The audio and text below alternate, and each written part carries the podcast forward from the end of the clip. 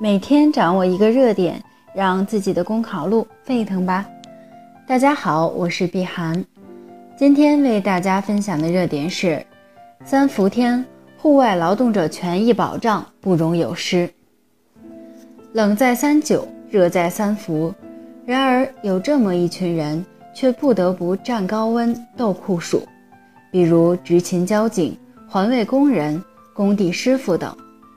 他们用自己的奉献与牺牲，换来了某种意义上的全民养生。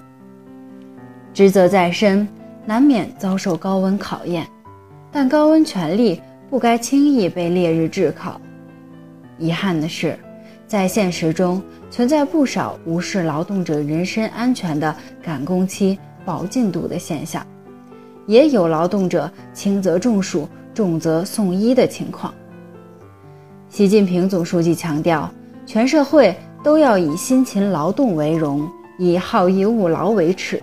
任何时候、任何人都不能看不起普通劳动者，都不能贪图不劳而获的生活。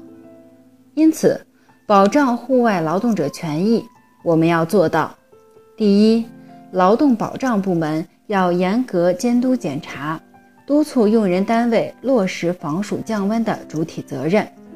比如采取换班轮休等方式，缩短劳动者连续作业时间，及时向劳动者发放高温津贴等。第二，加强对劳动者的政策宣传，畅通举报渠道，并认真受理劳动者举报投诉。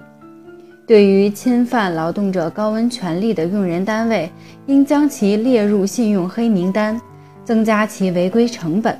促进用人单位尊重劳动者的高温权利。